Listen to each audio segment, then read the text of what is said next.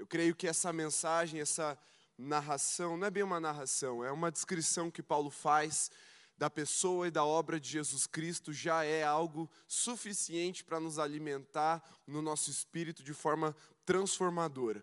E a mensagem de hoje, lembrem-se que é bem importante a gente ter uma mentalidade. Estamos dentro de uma série, a série chamada Evangelho na Veia.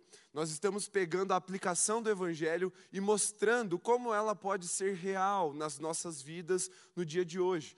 Então, dentro dessa série, a mensagem de hoje é como enxergar o invisível. Porque temos uma expectativa acerca do mistério. Quem não curte um mistériozinho? Quem não fica com um friozinho na barriga para saber o que é que vai acontecer depois, aquilo que está de trás das cortinas? E o ser humano, ele foi criado com uma expectativa, com uma curiosidade pelo transcendente, por aquilo que vai para além da sua vida, para além daquilo que os olhos podem enxergar, para aquilo que aos nossos olhos carnais é invisível, pela revelação de Deus.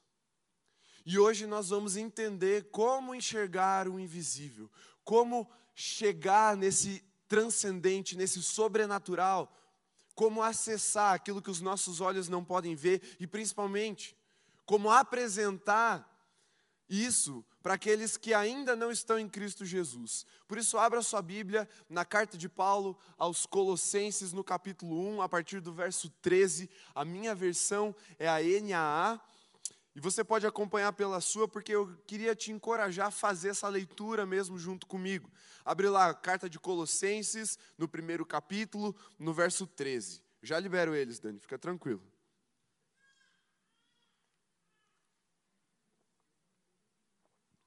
Está escrito assim: Ele nos libertou do poder das trevas e nos transportou para o reino do seu Filho amado em quem temos a redenção, a remissão dos pecados.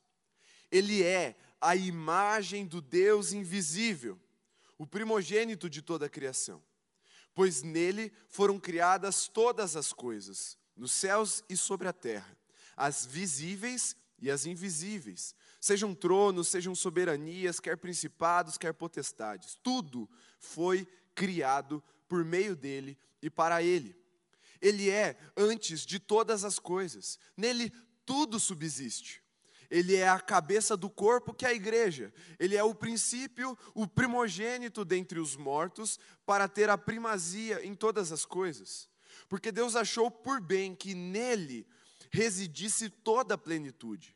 Que, havendo feito a paz pelo sangue da sua cruz, por meio dele, reconciliasse consigo mesmo todas as coisas quer sobre a terra, quer nos céus. E vocês que no passado eram estranhos e inimigos no entendimento pelas obras más que praticavam, agora, porém, ele os reconciliou no corpo da sua carne, mediante a sua morte, para apresentá-los diante dele santos, inculpáveis e irrepreensíveis. Se é que vocês permanecem na fé, alicerçados e firmes, não se deixando afastar da esperança do Evangelho que vocês ouviram e que foi pregado a toda criatura debaixo do céu, e do qual eu, Paulo, me tornei ministro. Feche seus olhos por um instante. Senhor Jesus, a tua palavra é a verdade, confiamos inteiramente nela de todo o nosso coração. Por isso, eu peço que o teu Espírito Santo traga revelação agora. Pedimos um batismo no espírito de revelação e sabedoria, porque não queremos apenas conhecer, queremos aplicar, queremos viver, queremos injetar nas nossas veias a verdade do teu evangelho, queremos aprender como enxergar o invisível e principalmente, Senhor, como ser luzeiros nesse mundo para apresentar o que ainda é invisível àqueles que não podem enxergar. Eu peço, Senhor Jesus, que a tua palavra seja escrita no nosso coração e oramos assim, confiando em ti, em nome de Jesus. Amém. Amém? Então, enquanto o pessoal que está aí vestido de branco levanta, vai cantar uma música, vocês são coral da Alameda, estou brincando, vocês vão só se batizar. Então vocês podem se levantar, seguir a Jaque. Enquanto esse time de branco que vai se batizar, vai descer as águas daqui a pouco sai, eu quero te convidar a celebrar o Senhor Jesus, o nosso Salvador, com as palmas, com a sua celebração, porque quando um pecador se arrepende, há festa no céu, e quando há festa no céu, eu quero festejar junto e eu sei que você também quer. Por isso, Deus abençoe vocês aí. Eu não sei o que vocês vão fazer agora, mas aqui a gente tem uma palavra para compartilhar. Prometo ser objetivo. E quando eu prometo, eu de fato cumpro nisso. Tanto que eu nem escrevi o esboço. Porque eu quero que você dê toda a sua atenção durante esse pouco tempo de mensagem que nós teremos. É uma mensagem acerca da obra e da pessoa de Cristo Jesus. Porque como enxergar o invisível? Se queremos conhecer o transcendente, o sobrenatural, o mistério do passado longínquo e também o futuro de toda a humanidade, se queremos entender como as coisas foram criadas, por que elas foram criadas, de onde viemos, para onde vamos, nós precisamos ter um encontro com o Criador. Mas Deus, em Sua glória, não pode ser visto, porque senão nos consumiria. E assim, ele achou por bem se revelar na pessoa e na obra de Jesus. Então, quando nós olhamos para Jesus e para aquilo que ele fez, nós enxergamos o Deus invisível, porque Paulo escreveu aos Colossenses: Ele é a imagem do Deus invisível. O que é uma imagem? É aquilo que você pode enxergar. Deus decidiu, ele achou por bem ser visto. Ele decidiu se revelar. E ele falou: Eu vou me revelar no meu filho Jesus. E então, Cristo, a imagem do Deus invisível, encarnou, veio à terra e realizou muitas coisas, porque ele não simplesmente chegou aqui com um crachá do céu falando: Ó, oh, quem eu sou, eu sou Deus. Não, ele tinha muita coisa para fazer, ele fez muita coisa, ele mostrou, provou, comprovou, trouxe evidências de quem ele era, na autoridade de quem ele tinha vindo e para onde ele estava indo, mas Jesus é a revelação perfeita de Deus. Por mais que, como Paulo fala lá em Efésios, aliás, em Filipenses, Jesus se esvaziou da sua glória, ele deixou o seu trono, ele deixou a adoração, assumiu a forma de gente, carne igual eu e você. Ele ainda assim é a revelação perfeita de Deus, ele é o ápice da revelação de Deus, porque Deus começou a se revelar lá no início.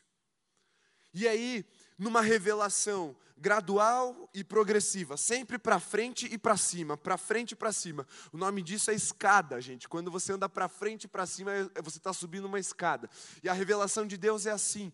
No começo havia mistério, havia trevas sobre a terra, era caótico, mas Deus falou: Eu vou me revelar, e trouxe luz. A primeira palavra criação, criacional é que haja luz, e Deus criou o mundo e foi se revelando, tanto em Adão e Eva, nos patriarcas, Moisés, nos profetas, nos reis. Chegou ali, no ano zero, nasce Jesus e ele fala: agora a revelação vai ser plena. É o que Paulo também escreve aqui. Deus achou por bem que houvesse plenitude em Cristo Jesus, na revelação de Cristo Jesus. Então, tudo o que tinha vindo antes ainda era insuficiente, ainda era uma sombra. Os homens até então, mesmo que tateando, mesmo que procurando, ainda estavam cegos, ainda não enxergavam a glória de Deus de verdade. Eles enxergavam manifestações pontuais, eles tinham a revelação da palavra na lei, sim, mas ainda não era a plenitude, não havia chegado no ápice de quem Deus era, eles ainda não conseguiam identificar quem Deus era. Prova disso é que o povo da revelação, os judeus, quando viram Jesus, não reconheceram como enviado de Deus, como filho de Deus. Então, até ali, os homens estavam cegos, estavam tentando enxergar o invisível. Mas Jesus veio para nos mostrar como enxergar o invisível. E ele disse acerca de si mesmo: Ó, quem vê o filho, vê o, o Pai. Jesus é a imagem do Deus invisível. Mas, como eu disse para vocês, não era a matéria de Cristo simplesmente que revelava quem Deus era. Jesus, talvez de aparência, não fosse muito bonitão, nem se destacasse ali no meio do povo. O profeta Isaías profetizou que ele, ele não teria uma beleza, uma formosura atraente aos olhos humanos não tem nenhum indício de que Jesus tinha cabelos de fogo, esvoaçantes, nem que ele era bombadão, forte, não tinha. Normal, se eu olhasse para a carne simplesmente, ali não era a plenitude, mas a identidade, quem Cristo era e também o que ele fazia, é que revelava a glória de Deus. E aí Paulo começa esse texto falando: Ele nos libertou A primeira revelação de Deus para o povo é como libertador. Quando é povo já. O povo estava cativo no Egito. O povo judeu estava, os hebreus estavam cativos no Egito.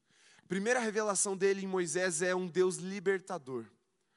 Porque isso simboliza o nosso estado caído humano de prisão no pecado, na nossa carnalidade, presos na morte, no corpo dessa morte. E quando nós temos a revelação de Deus, quando Deus aparece para nós, a primeira característica que Ele mesmo evidencia, que Ele mostra para mim e para você, é de libertador. E é isso que Cristo Jesus fez. Ele veio para nos libertar dos nossos cativeiros, nos libertar do que? Do império das trevas. O que é um império? É um regime governamental de opressão de dura serviço, onde aqueles que estão nos lugares de autoridade massacram os que estão embaixo. Isso é a característica distinguível de um império. E o império das trevas é assim. Quando estamos no pecado, quando estávamos no pecado, estávamos debaixo de um jugo pesado, sendo esmagados diariamente pela culpa, pela vergonha, pela dor, pelas consequências. Mas Jesus veio para falar: olha, eu vos libertei, e para a liberdade eu vos libertei para que tenham uma vida e uma vida em abundância. Então ele nos libertou do império das trevas, aquilo que nos dominava no nosso pecado, na nossa carne. Ele veio nos redimir nele mesmo, porque quando Cristo veio morrer por mim, por você, ele morreu para que fôssemos parte dele. Ele enxertou a mim e a você no corpo dele e nos chamou igreja. E ao nos enxertar em seu corpo, ele nos redimiu, nos reconciliou com o Pai. Aquele a quem nós tateávamos, tentávamos, buscávamos com todas as forças e não conseguíamos achar, Cristo nos reconciliou com ele, nos fez enxergá-lo nele mesmo. Então, libertos, ele nos transportou para o reino do Filho amado. Percebe a diferença de regime aqui? Era império, fomos transportados para o reino. O reino, ele é um regime governamental, uma forma de governo centrada em uma pessoa. Eu vou te dar uma chance para acertar quem é essa pessoa. Quem é a pessoa central de um reino? O rei, olha só. Num rei. Isso é que caracteriza, que distingue esse regime dos outros. Tem um rei ele é central. E essa pessoa central, esse rei central, é o Filho de Deus, é Jesus Cristo. Então ele nos tira de um lugar de opressão, de dor, de cativeiro, de angústia, de desespero, de, de doença, de morte e nos coloca nele mesmo, num reino em que ele é a figura central e nos faz ser parte do seu corpo. Eu não sei se você entende o tamanho dessa revelação, mas você faz parte do corpo de Deus. Ele olhou para nós, para mim e para você, nos viu na, na, nossa condição de miséria, de escravos, de oprimidos, e decidiu, ele achou bom. Ele quis, ninguém obrigou Deus a fazer isso. Não é porque, ah, é família, né, tem que fazer. Não, Deus não tinha obrigação nenhuma, ele quis. Ele nos amou e enviou o seu filho para nos reconciliar com ele. E por isso hoje estamos no reino de Deus, vivemos no reino de Deus, um reino de luz. Mas percebe que a ação de Jesus aqui é transportar. Nós estávamos inteiramente lá e agora estamos inteiramente cá. Não é uma divisão mais ou menos assim, tipo, fica um pouco lá no pecado, no império das trevas, fica um pouco aqui no reino. Não. É um transporte completo. Jesus não quis deixar nada para trás. Ele não falou, eu vou mais ou menos te deixando um pouco mais perto do reino. Ele não falou, eu vou puxar um pouquinho você para fora, te dar um passe para você visitar a gente aqui e depois você volta. Não. Ele tirou a gente de lá. E essa palavra transportou não é no sentido de uma carreta que põe no, na car a carga no transporte e vai de um lugar para o outro. Porque isso é é, acerto entre duas partes. Quem quer transportar a carga, chama alguém para transportar a carga e envia, fala, vai, leva, eu quero. O inferno não queria que você saísse de lá. Essa palavra transportar aqui é no sentido de arrebatar, é de. Entendam o que eu vou dizer, mas é um sequestro, assim, é uma coisa que Jesus veio, não pediu autorização para o diabo, para o inferno. Ele chegou e falou assim: vou levar. E levou, arrebatou a gente das mãos do inferno e da morte. E falou: é meu, não é mais teu. Você não tem mais direito sobre eles. E o inferno ficou chupando o dedo. Ficou mesmo. vamos fazer o quê? É o rei que está ali pegando, chamando eles de volta para Deus. Não tem o que fazer. Não importa, junta o inferno inteiro. Jesus morrendo, ganhou do inferno inteiro, venceu o inferno inteiro. Imagina o que ele pode fazer em toda a sua glória. E eu e você fomos chamados para ver essa glória, para ver esse invisível na pessoa de Cristo Jesus. E ele nos colocou nesse lugar, no reino do Filho amado. Mas eu quero resgatar algumas coisinhas bem rápido com você do que Jesus fez, porque isso é quem Jesus, aliás, isso é o que Jesus fez, quem Jesus é. Paulo começa ali no versículo 15, falando assim: ó, Ele é a imagem do Deus invisível, que dá título a essa mensagem. Ele é o primogênito de toda a criação. Primogênito, é o primeiro gene. Significa que tudo que existe tudo que foi criado, e Paulo descreve qualquer coisa, que é isso, que é aquilo, é isso, é também, também, é tudo que foi criado, partiu de um primeiro gene, que é Jesus. Todas as coisas foram criadas por meio dele, sem ele nada do que foi feito se fez. Primogênito de todas as coisas.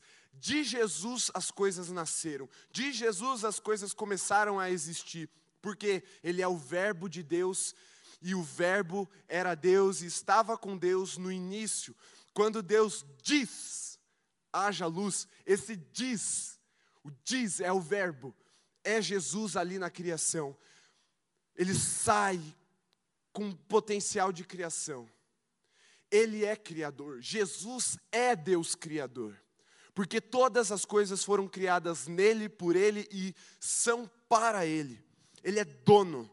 Pois nele, então, ele, Paulo continua: foram criadas todas as coisas no céu e sobre a terra, as visíveis e as invisíveis, tronos, soberanias, principados, potestade, tudo foi criado por meio dele para ele. E aí ele fala aqui, ó, ele é antes de todas as coisas e nele tudo subsiste. Isso significa que não tem nada que Jesus nos chama a fazer que ele mesmo já não tenha feito, porque ele é antes de todas as coisas, ele faz primeiro. Jesus nos chama para um relacionamento com o Pai. Jesus está te chamando nessa noite para um relacionamento com Deus, para viver uma vida de obediência no reino do Filho da Luz, uma vida de glória, uma vida de poder, uma vida de verdade, mas ele fez isso antes de você. Ele abriu o caminho para você. Você não vai com o facão cortando o mato, desmatando.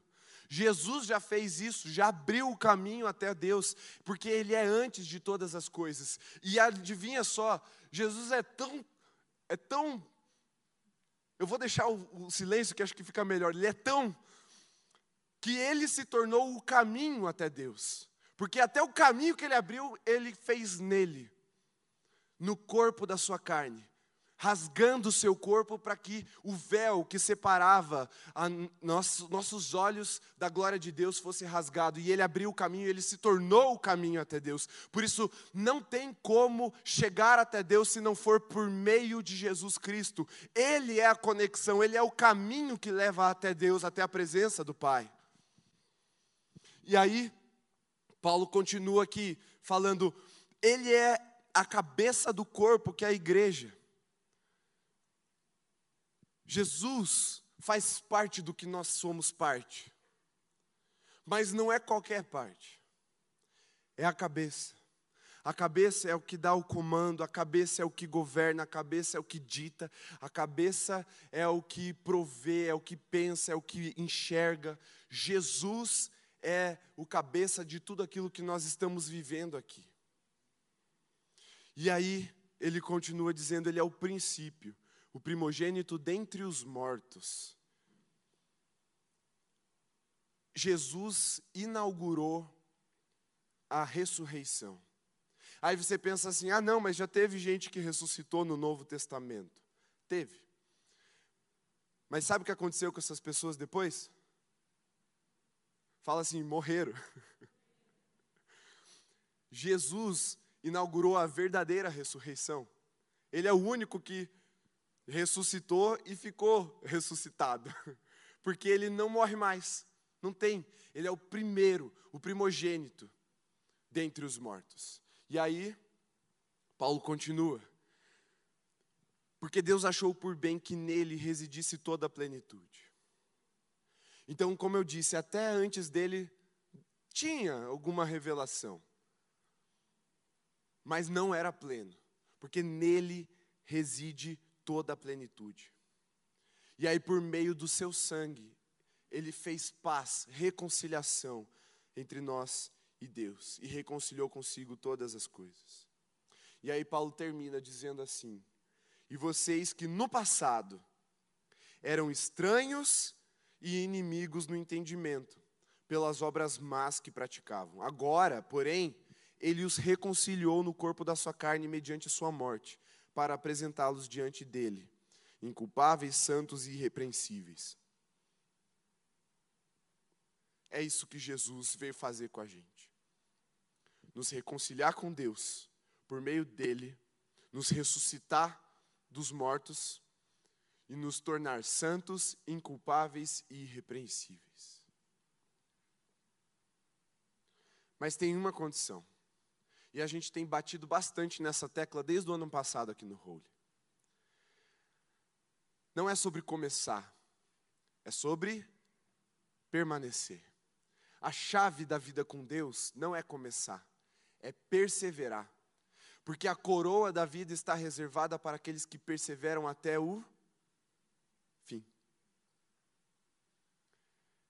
E aí ele termina: Isso é se vocês permanecem na fé que um dia vocês ouviram, que foi pregada a vocês e a todos aqueles que ouvem por meio de mim e de qualquer outro pregador que Paulo estava falando ali para eles. E aí a palavra dessa noite é: nós estamos celebrando, vamos celebrar o ato profético, o ato público daquilo que aconteceu na vida desses irmãos. E isso que aconteceu na vida deles está escrito em Colossenses 1, do verso 13 em diante. Eles estavam mortos, foram ressuscitados por Jesus. O batismo é uma profissão de fé, é um testemunho público daquilo que aconteceu internamente. Ou seja, eles serão sepultados nas águas para esse mundo, e ao ressurgirem, ressurgem, ressuscitam para uma vida com Cristo. Esse é o símbolo do batismo, é você desenhar o que está acontecendo no invisível. Por isso, o batismo é mais uma forma de como enxergar o invisível. Porque aquilo que Deus nos chamou para ser, aquilo que Deus nos fez nele mesmo, não pode ficar escondido. Jesus fala por meio de parábola que não dá para você acender uma lâmpada e esconder embaixo de uma mesa. Não dá para você edificar uma cidade e esconder ela. Cristo está nos edificando nele mesmo, para mostrar para o mundo como enxergar o Deus invisível. Isso que vamos enxergar agora é uma forma, é um ato de como enxergar o invisível. Porque vocês não vão ver eles morrendo de verdade, mas no espírito nasceram de novo com Cristo Jesus. Ah, mas isso aí é meio esquisito. É, é esquisito. Nenhum mestre da lei conseguiu entender de primeira, porque é mais ou menos aquela hashtag só para quem sabe, só para quem viveu, é que sabe o que, que significa o batismo, o que, que simboliza o batismo. A gente olha e fala, cara, vocês estão se molhando na frente de todo mundo, uns ali vão sair, talvez saiam ranhentos, sei lá, esquisito. Aí você fala, por quê? Mas ele está lá chorando, porque ele sabe o que aquilo significa, o que aquilo simboliza. Ele está tornando palpável, visível, o invisível. E Jesus nos deu autoridade para fazer enxergar o invisível. Eu quero te convidar a ficar em pé nesse momento. Para nós orarmos juntos. Mas feche seus olhos por um instante e tente enxergar um pouco do invisível dessa noite.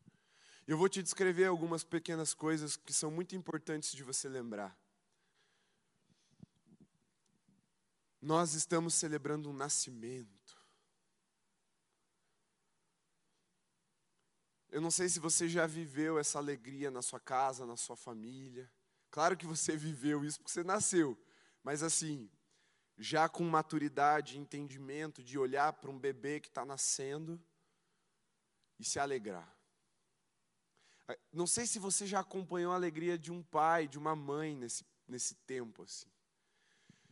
Jesus te chama para se alegrar junto com Ele pela vida desses irmãos que se batizam nessa noite. Mas eu quero perguntar para os que estão presentes aqui: quem gostaria de se reconciliar com esse Jesus? Seja pela primeira vez ainda não conheço, não tenho uma vida com Deus, nunca tive essa proximidade. Mas Jesus está te chamando para te transportar do império das trevas para o reino do Filho da luz, do Filho amado. Se você tem o desejo de fazer isso, eu pedi que todos fiquem de olhos fechados. E eu vou pedir que a igreja toda repita essa oração comigo, porque eu creio que tem pessoas querendo confessar Jesus mas por serem estarem aqui pela primeira vez, estão um pouco um pouco constrangidas. E o objetivo não é gerar constrangimento, o objetivo é gerar salvação. Eu vou pedir que todos repitam essa oração de confissão comigo. Mas se você já confessou Jesus, lembra como foi para você? Faça isso como se fosse a primeira vez também. Repita assim: Senhor Jesus, eu te amo eu quero te servir. Me salva, seja o meu Senhor, seja meu Salvador. Eu quero habitar em Ti e no Teu reino. Leva-me, Senhor, até perto da, do Pai e me liberta de tudo aquilo que está no passado e o Senhor não tem interesse. Leva-me a viver junto de Ti, numa dimensão de enxergar e viver todos os dias no sobrenatural. Em nome de Jesus. Amém. E agora eu quero te convidar a celebrar a vida desses que foram salvos. Você pode aplaudir o Senhor, você pode glorificar o Senhor. Aleluia. E se você fez essa oração pela primeira vez, ao final do culto, vai ter uma equipe preparada te esperando naquele stand lá atrás.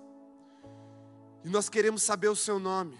Nós queremos caminhar com você, nós queremos ser uma família para você.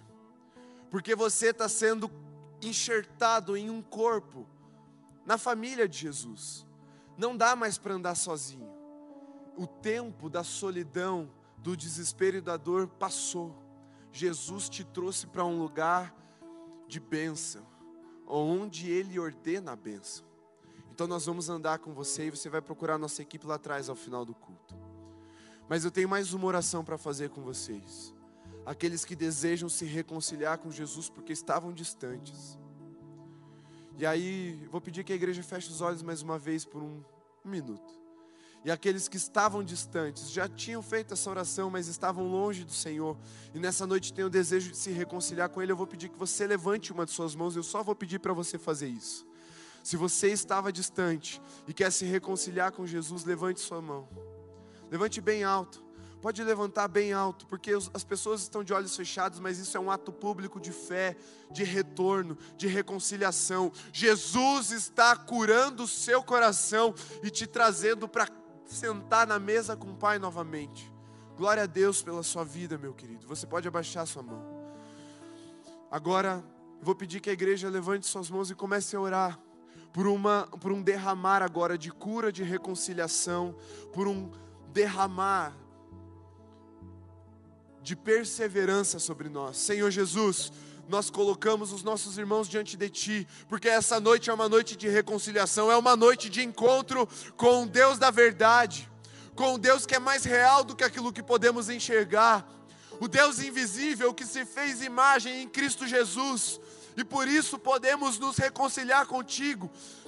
Pai, em nome de Jesus, toda vergonha nós pregamos na cruz, todo impedimento, tudo aquilo, Pai, que o inimigo plantou no coração e na mente dos teus filhos para mantê-los distante de ti, nós lançamos fora, para que a verdade do teu amor, do teu intenso e profundo amor, seja derramada sobre esses corações agora nos trazendo de volta para a casa do Pai, colocando anel no dedo, trocando as vestes, chamando para uma festa, para um sacrifício de cordeiro, para um churrasco santo, Senhor, sim, para habitar no lugar de intimidade com o Pai mais uma vez.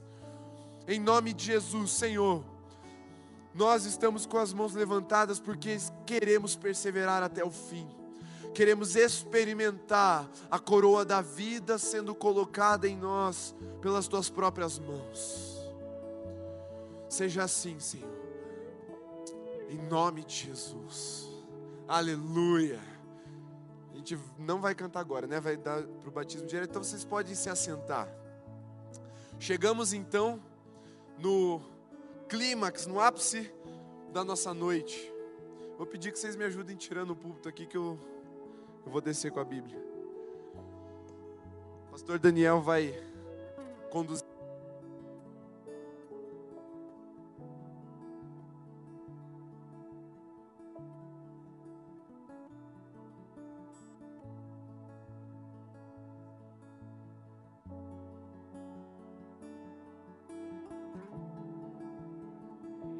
Uma boa noite a todos.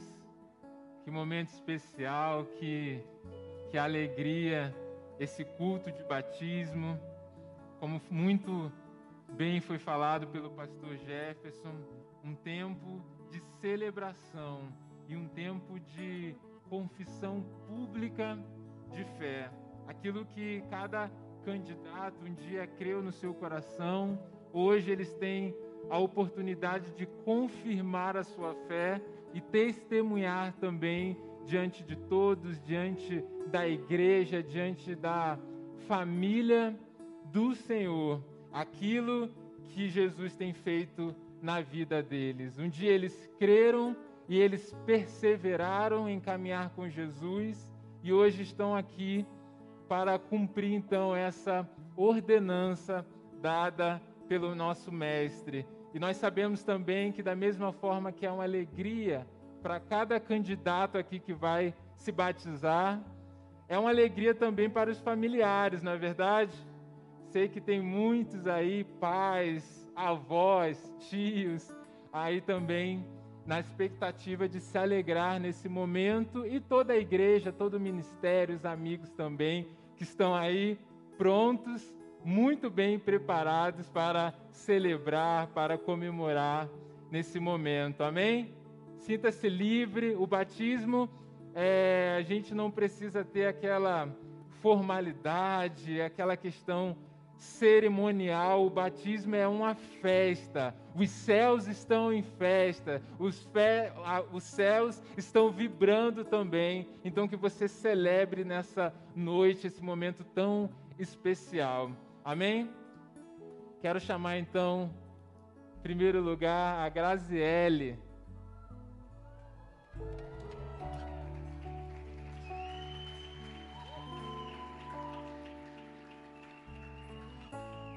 Eu queria pedir que os familiares da Graziele ficassem de pé. E eu queria pedir também que toda a célula da Graziele ficasse de pé. Olha lá. Isso aí, o povo abençoado, pode se assentar. Graziele, você crê em Jesus Cristo como único e suficiente Salvador da sua vida? Sim. Sim. Amém. Mediante a sua pública confissão de fé, eu, como ministro do Evangelho, te batizo em nome do Pai, do Filho e do Espírito Santo.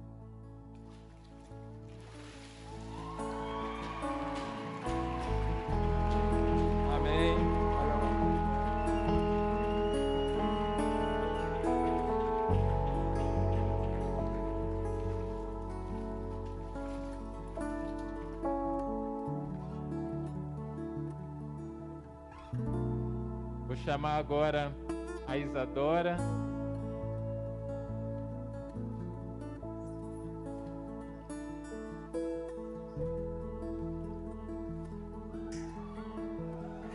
A família da Isadora pode ficar de pé. Olha lá, ó, toda a sua família se alegrando nesse momento. Vou pedir também que a célula da Isadora fiquem de pé. Amém. Pode se assentar. Isadora, você crê em Jesus Cristo como o único e suficiente Salvador da sua vida? Sim.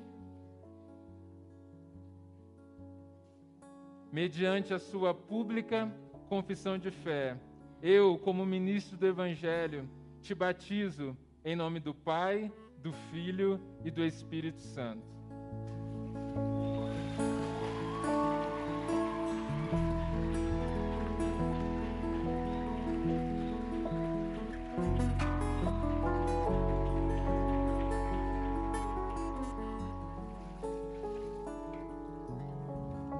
Gabriela.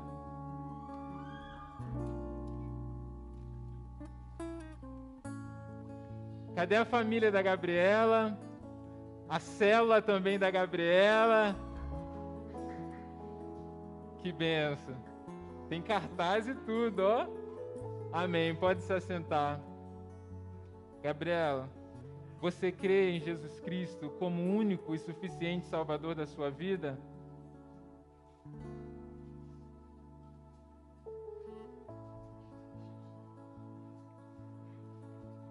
Mediante a sua pública confissão de fé. Eu, como ministro do Evangelho, te batizo em nome do Pai, do Filho e do Espírito Santo.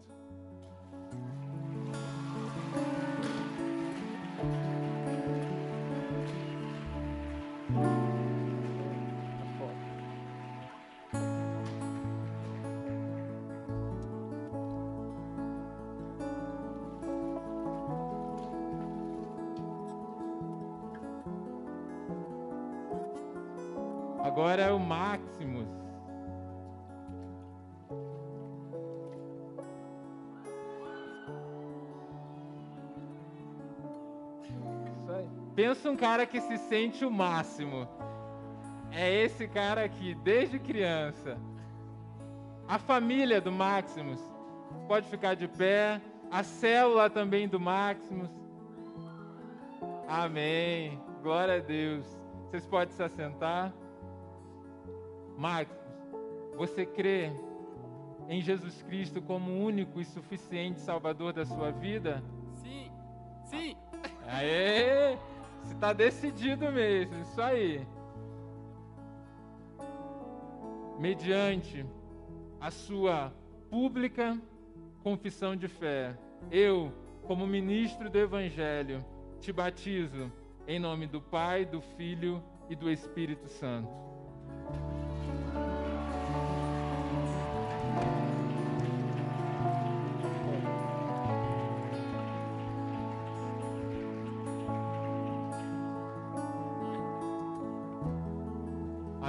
Estarei me retirando agora e o pastor Jefferson dará continuidade aos batismos. Deus abençoe.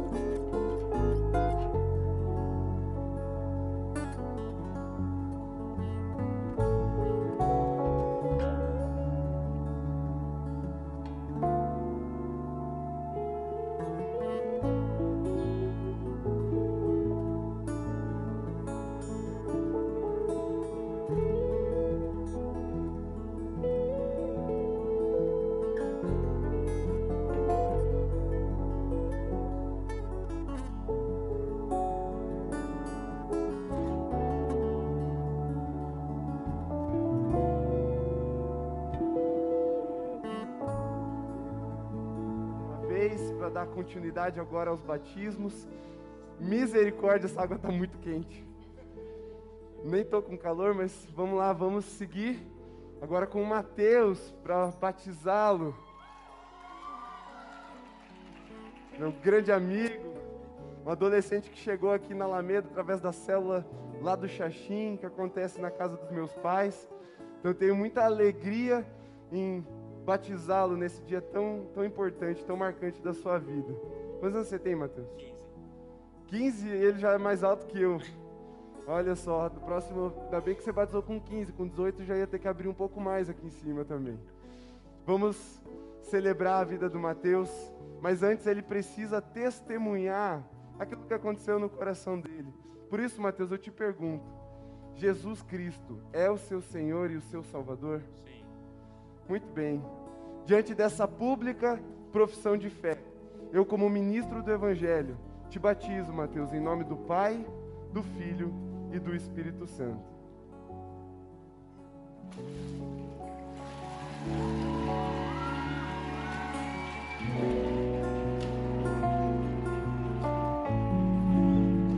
Olha lá. Pessoal, família e a cela do Xaxim, fiquem em pé e dá um tchau aqui pro Mateus só para ele ver. Ó, tem aqui, tem o pessoal aqui na direita. Glória a Deus, meu querido.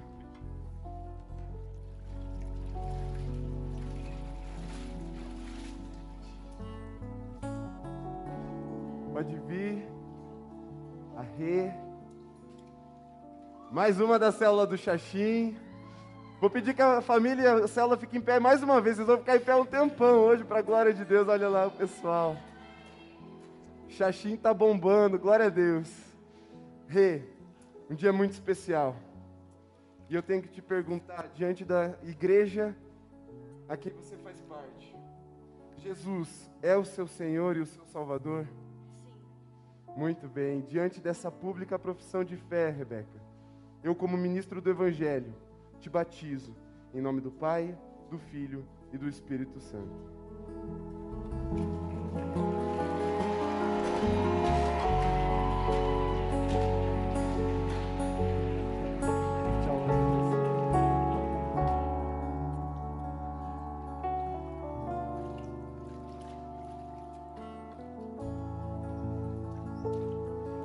Vou pedir para ficar em pé, porque mais uma vez é xaxim, estamos bombando a Ju agora para se batizar. Glória a Deus pela essa célula, hein? O céu está em festa.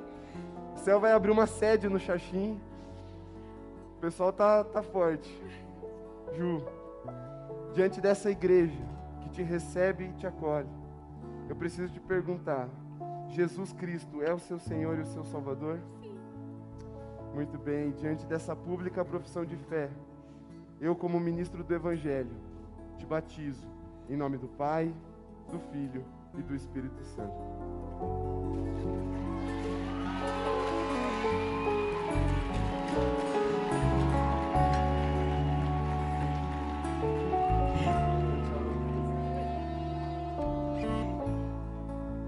Falei que eles iam chorar?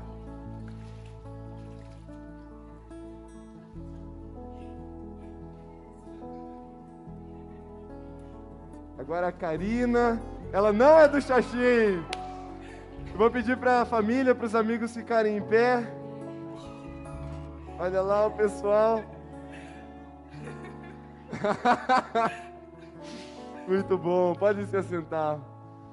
Cá, diante da Alameda, do Holy, você confessa Jesus como seu Senhor e o seu Salvador? Sim. Mediante essa pública profissão de fé, eu, como ministro do Evangelho, te batizo em nome do Pai, do Filho e do Espírito Santo.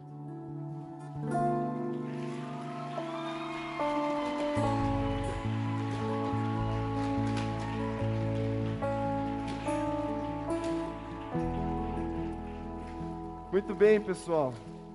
Encerramos os batismos por hoje. Quero convidar a igreja a ficar em pé e a estender essas mãos dire... as suas mãos em direção a esse altar, a esse batistério. Porque retomamos o tempo de colheita. Chegou um novo tempo para a igreja de Jesus na cidade de Curitiba. São os primeiros oito de uma multidão que descerá as águas e terá um encontro verdadeiro com o nosso Senhor Jesus. Por isso, se una a minha oração agora profetizando. Pai, em nome de Jesus, entregamos essa noite como adoração a Ti, reconhecendo a Tua glória, o Teu poder, a Tua majestade, a Tua soberania. E nessa autoridade, Pai, declaramos que isso é só o começo de um novo tempo. Muitos ainda virão, muitos ainda terão um encontro verdadeiro contigo, muitos serão transportados do império das trevas para o reino do teu filho amado, muitos serão salvos e restaurados pelo nosso Senhor Jesus. Por isso, Senhor, abrimos as portas, que em nome de Jesus as pessoas venham, venham te buscar e te encontrar nesse lugar e sejam salvas, discipuladas, amadas, acolhidas e batizadas em nome de Jesus. Amém. Aleluia. Glórias a Deus. Aplauda o Senhor mais uma vez nesse lugar, porque Ele é digno de toda a honra, de toda a glória e de todo o louvor. Amém. Você pode se assentar mais um momento, porque da mesma forma que Jesus deixou o batismo como uma ordenança, há uma segunda ordenança que nós também temos o privilégio de celebrarmos aqui nessa noite, que é a ceia do Senhor. Nem o batismo, nem os louvores, nem as, as orações feitas aqui, nem esse templo, nada, nada do que foi feito aqui teria algum significado se não fosse pela morte e pela ressurreição de Jesus, o Deus que enviou o seu único filho para morrer por, numa cruz por nós, para que nele e na fé nele nós tenhamos vida é isso que nós vamos fazer aqui nessa noite, nesse momento.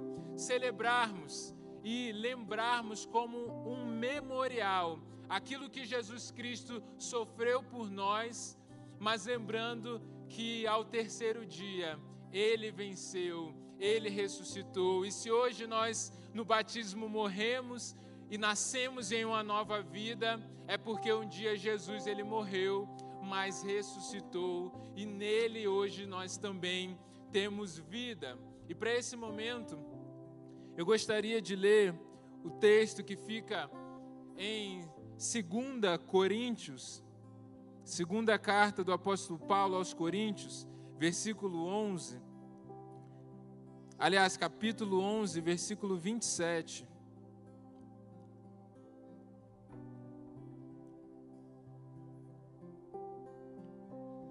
Então, 1 Coríntios 11, versículo 27 e 28, o apóstolo Paulo ele está falando justamente sobre a ceia.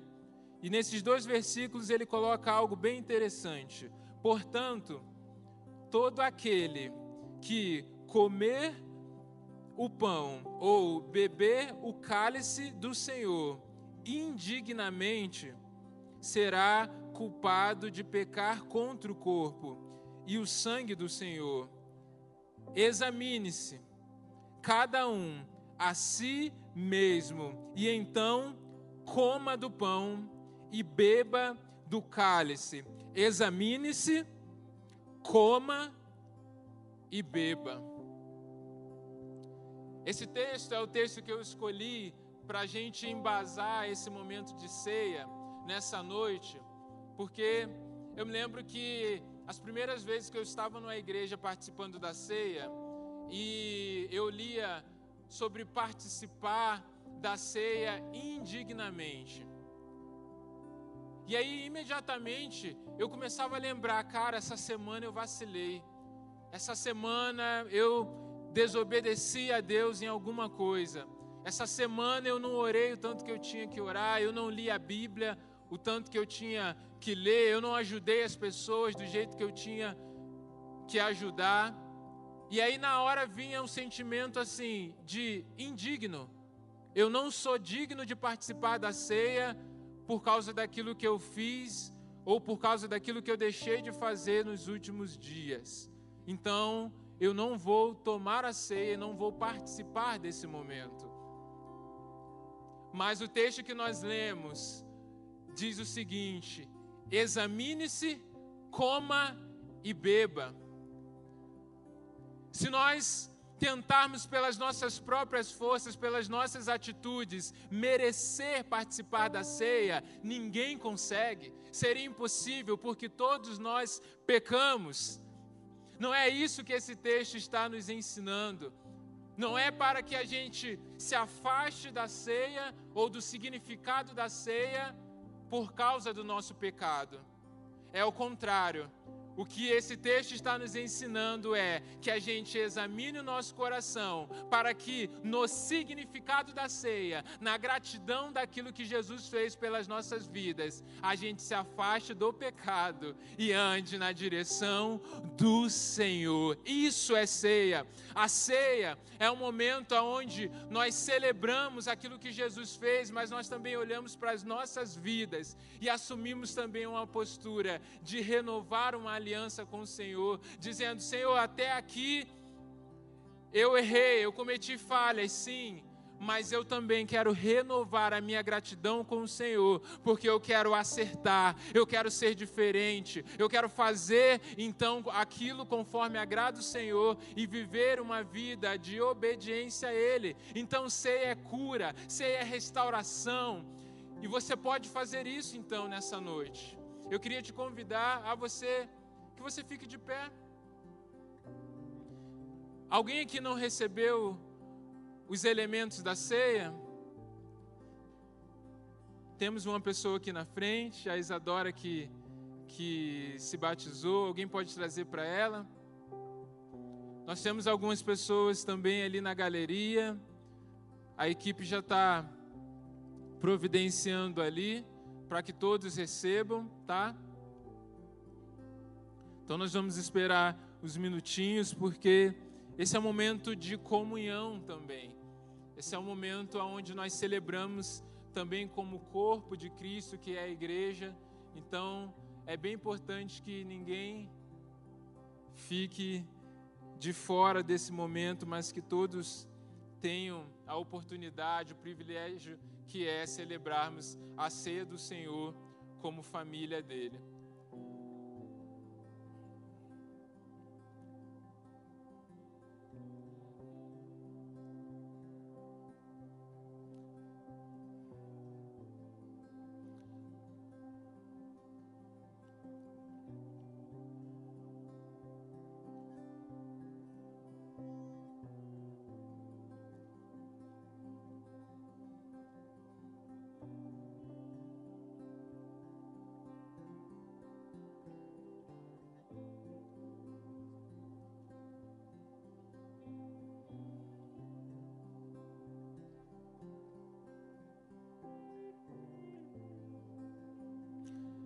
Mais alguém? Pode levantar a mão. Temos um, um adolescente ali atrás. Se tiver mais alguém, é só levantar a mão que a equipe. Acho que foi todos agora, né? Então, agora todos de pé, todos tendo recebido os elementos da ceia, nós vamos cumprir aquilo que a palavra do Senhor nos ensina. Examine-se. Então, esse é o tempo. Eu queria te convidar a fechar os seus olhos antes de comer do pão, antes de beber do cálice, o Senhor te convida a você examinar o seu coração e se colocar num, num tempo de rendição diante dEle, colocando mesmo aquilo que você na sua vida tem visto que você pode se aproximar mais dele, você quer crescer em intimidade com ele, coloque agora diante do Senhor o seu coração para que examinando você possa comer e beber também, tomando uma decisão de fé, tomando uma postura diferente daquilo que o próprio Espírito Santo está manifestando no seu coração. Pode ser uma busca maior, pode ser um tempo de intimidade, talvez seja um perdão que você precisa liberar com alguém, algo que está assolando seu coração. Coloque agora diante do Senhor. Nesse momento, a sua vida. Se for algum pecado, confesse a Ele agora, coloque para fora, para que você participe da ceia, sabendo do significado real e prestando a Ele uma adoração sincera, um coração verdadeiro diante daquilo que Ele fez pelas nossas vidas.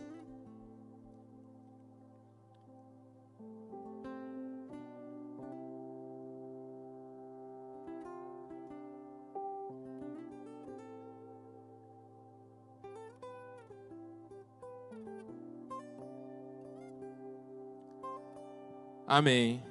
Então agora nós vamos estar então comendo do pão, que no caso aí é o biscoito, bebendo do cálice, e logo após nós estaremos orando, colocando esse momento diante do Senhor.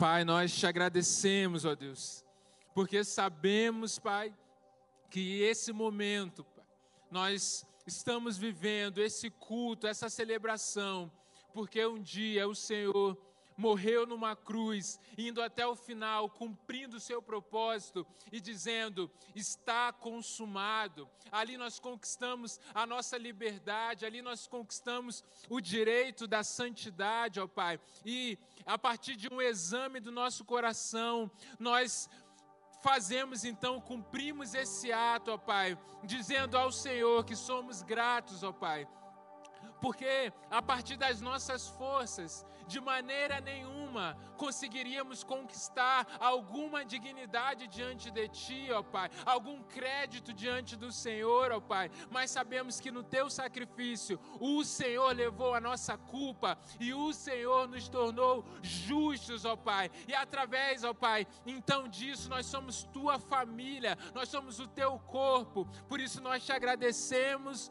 te louvamos e engrandecemos o Teu santo nome nessa noite, em nome de Jesus. Amém, aleluia.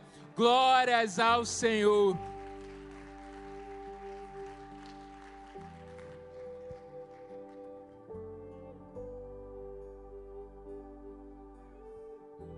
Encerrar.